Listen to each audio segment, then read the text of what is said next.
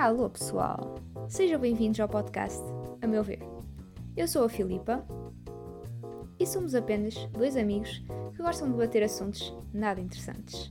Se quiserem ouvir, é só pegarem na vossa caneca de chá ou café e vamos nessa. Fala pessoal, a Filipa continua de férias, então só terão eu aqui, o que nos leva a um pouco mais de um monólogo, né? Só da minha parte. Eu vou trazer algumas informações, eh, especialmente sobre duas que esteve nesse final de semana e na sexta-feira, do dia 11, dia 12, especificamente. A, a Coreia do Norte esteve a, testar mísseis no sábado e no domingo, espe especificamente dia 12 e dia 11 de setembro. Os mísseis são de longo alcance, mas não carregam é, conteúdos explosivos ou danosos para o impacto. Eles só testam, imagine que um míssil possa ter uma bomba nuclear e eles fazem um movimento circular, não é?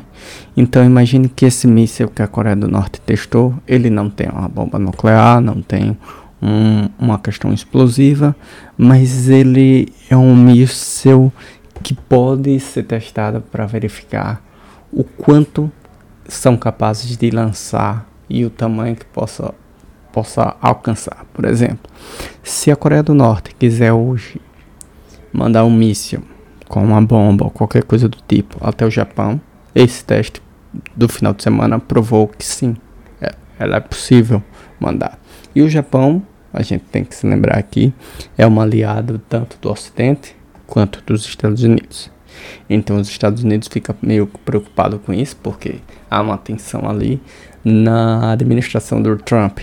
O, a Coreia do Norte teve uma conversa e, por incrível que pareça, foi amigável, então, mas já na administração do Biden, o, a Coreia do Norte e os Estados Unidos têm uma relação um pouco tensa e não e não temos previsão assim a curto prazo que a relação entre esses, eh, entre esses dois países venha apaziguar.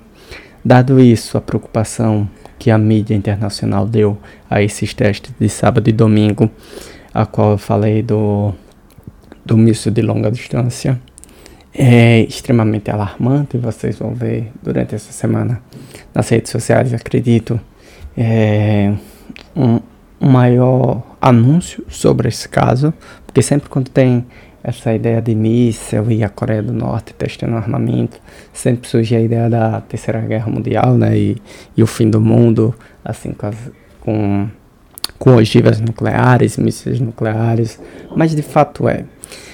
Deve, devemos olhar para essa situação com um pouco de preocupação, mas não entrarmos em pânico. O míssil, de fato, ele ele teve êxito no, na questão do longo alcance, ele consegue chegar até o Japão, mas porém a Coreia do Norte sabe que o Japão é um forte aliado dos Estados Unidos e assim como da Coreia do Sul. Foi emitido pelo pelo próprio Estados Unidos que tem mantido alerta e tem averiguado junto com a Coreia do Sul e o Japão. É, unidades de inteligência têm averiguado o avanço da Coreia do Norte a respeito do, do míssil de longo alcance, entre outras medidas. Então podemos perceber que é preocupante, mas não é extremamente de, o fim do mundo, mas de fato é, um, é uma, uma informação útil né, para a gente se ter e saber o que é que se passa ao redor do mundo. Outro quesito que eu trago informação é sobre o 11 de setembro, ao qual completou 20 anos. É, dia 11 de setembro, no sábado.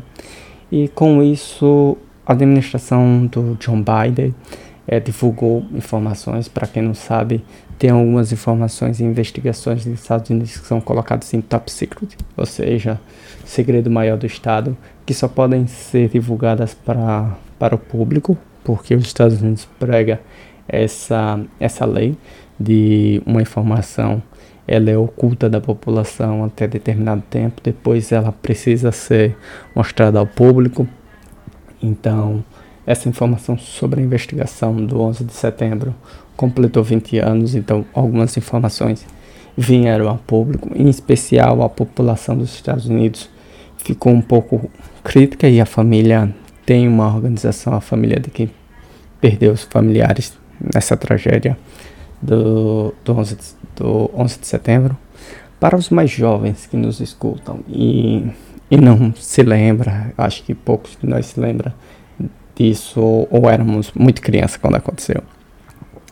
É, dia 11 de setembro de 2001, alguns aviões foram sequestrados e dois deles atingiram as Torres Gêmeas, as famosas Torres Gêmeas dos Estados Unidos. De lá para cá foi colocado pelos Estados Unidos a guerra contra o terror, contra o terrorismo.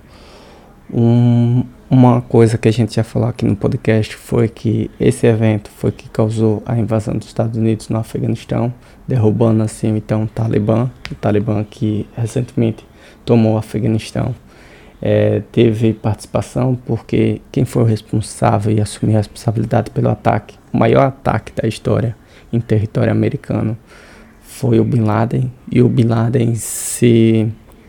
Quando teve o ataque das Torres Gêmeas, ele se refugiou no Afeganistão e o Talibã deu cobertura. Então foi por isso que o, os Estados Unidos invadiu o Afeganistão e depois o Talibã no Afeganistão. Mas depois desse disclaimer, né, esse breve resumo, então o que se passou nos Estados Unidos foram essas perdas de morte e, como eu já mencionei, é o maior ataque na história dos Estados Unidos em seu território. É, e isso nos faz pensar que os documentos que foram revelados agora sobre a investigação levantam uma suspeita, mas não concreta diretamente sobre a Arábia Saudita porque os documentos relatam que a Arábia Saudita deu um suporte para alguns dos cidadãos que, que sequestraram os aviões, né? Porque a maioria deles foram é, cidadãos da Arábia Saudita. E isso meio que revoltou a população um pouco, principalmente os familiares, porque eles, dada a informação que obtiveram com os documentos divulgados, acreditam que a Arábia Saudita estava envolvida no ataque. Mas os documentos pela administração dos Estados Unidos alega que não é conclusiva sobre a participação, porque como eles eram cidadãos da Arábia Saudita, esse suporte para ir visto, para ir para os Estados Unidos é comum. Então, não necessariamente isso implica uma culpa da Arábia Saudita, mas como bem sabemos, isso é muito complicado para as relações internacionais da Arábia Saudita com os Estados Unidos e vice-versa. Então a administração sempre vai ter muito cuidado ao divulgar esses documentos, apesar de ter passado 20 anos já é, dessas informações. Uma coisa curiosa é que para ir para o memorial e, e, e participar da homenagem, o Biden recebeu uma carta dos familiares, que tem uma organização chamada Family Unit, que é a unidade dos familiares, que solicitou, meio que cobrou a divulgação dessas informações e se ele não divulgasse, ele não se desse o trabalho de ir para essa homenagem. Ele, pela justiça americana, julgou e achou por bem divulgar essas informações. E divulgando essas informações, o, o Biden, como já passou na televisão, acho que algumas pessoas acompanharam, ele participou do memorial e entre outras, entre outras figuras presidenciais como Barack Obama, e entre outros. Todo mundo ficou lembrando nas redes sociais o que estava fazendo naquele 11 de setembro de 2001. É, não sei se alguns dos ouvintes aqui nem era nascido ou se já era nascido, não lembram o que estavam fazendo, mas que de fato foi um dia memorável na história dos Estados Unidos e do Ocidente, o 11 de setembro de 2021. E que esperamos que no futuro é, e agora no presente não se repita muito essas situações, porque de fato aquele evento mudou o rumo da história do Ocidente e também do Oriente. É isso, pessoal. São duas informações para hoje. Espero que tenham gostado. Espero que no próximo episódio eu já possa contar com a participação da Filipa, porque é muito bom ter esse feedback, essa conversa. Aqui eu fico mais no monólogo, então por vezes não sai tão bem, mas iremos fazendo os podcasts porque o importante é a nossa audiência, o importante é vocês. Sigam-nos nas redes sociais. Um forte abraço, fiquem bem, se cuidem e abraço.